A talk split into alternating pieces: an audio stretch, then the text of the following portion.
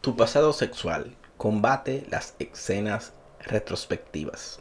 Me gustaría poder decir que si fuiste sexualmente activo, no tienes por qué preocuparte. Puedes volver a ser virgen de nuevo. No obstante, si lo dijera, estaría mintiendo.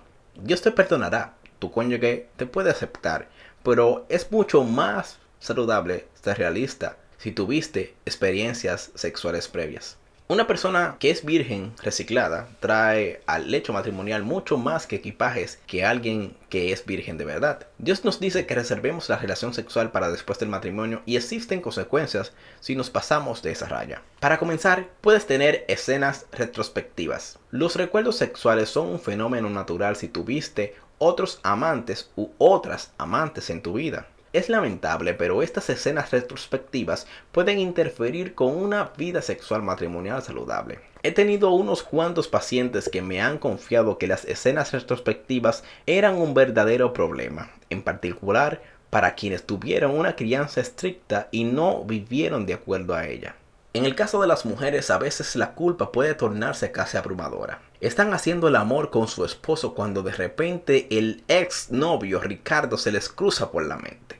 Como la relación sexual es una experiencia tan emotiva para las mujeres, la escena retrospectiva les roba el significado del momento. Los hombres, por otra parte, entienden a comparar las relaciones físicas y es más probable que sus escenas retrospectivas se basen en la comparación. ¿Y si una antigua novia sabía cómo tocarte de una manera satisfactoria en particular? ¿Y si tu esposa está preocupada pensando que nunca estará en condiciones de competir? Y cuando te pregunta sobre el asunto, puede decir que hasta ahora no se ha acercado a satisfacerte como solía hacerlo la otra mujer. El dolor de semejante comprensión produce una herida profunda. Los hombres que han tenido experiencias sexuales previas también pueden tener dificultades para valorar la conexión emocional de la relación sexual matrimonial, ya que están concentrados de forma más específica en el placer físico.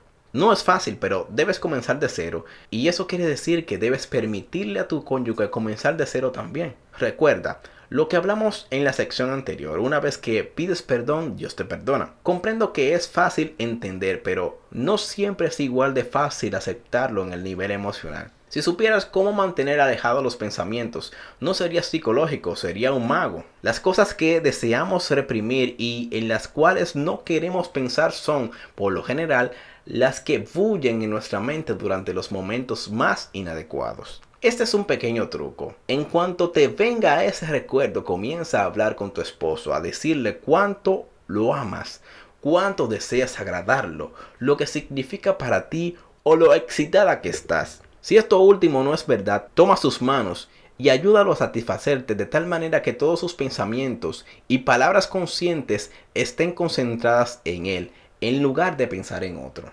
En otras palabras, tu tarea es volver a aprender cómo tener la mejor clase de relación sexual con tu cónyuge.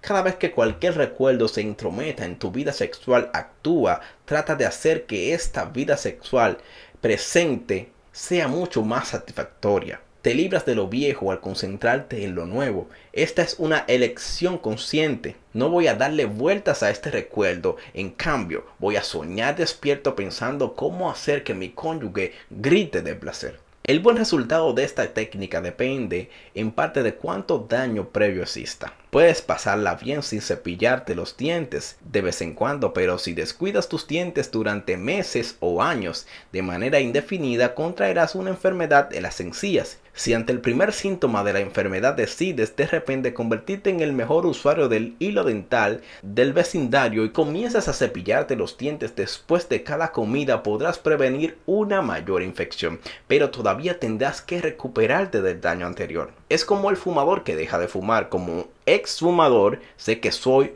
mucho más saludable ahora que no he encendido un cigarrillo durante más de 35 años. Sin embargo, aunque estoy más saludable por haberlo dejado, estaría mucho mejor si nunca hubiera fumado un solo cigarrillo. ¿Lo cuento o no?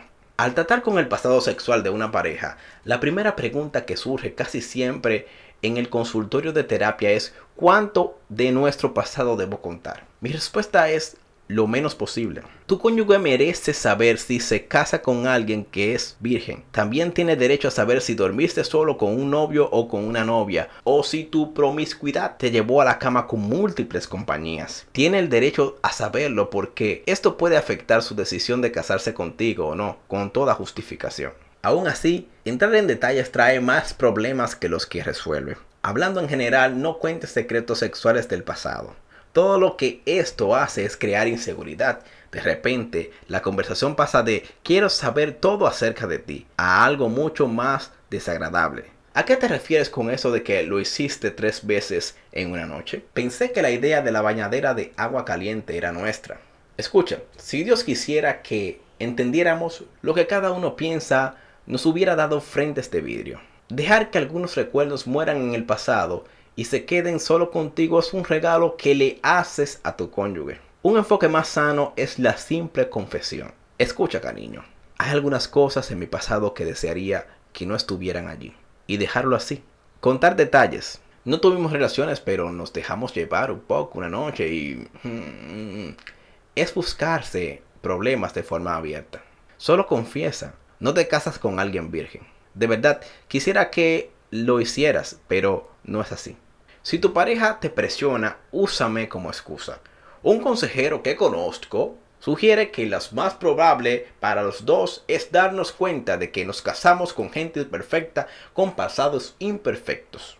Comencemos desde abajo y construyamos el mejor matrimonio posible, con el conocimiento de que a partir de ahora la relación sexual es algo que compartiremos de forma exclusiva con el otro y quiero darte la mejor vida sexual posible.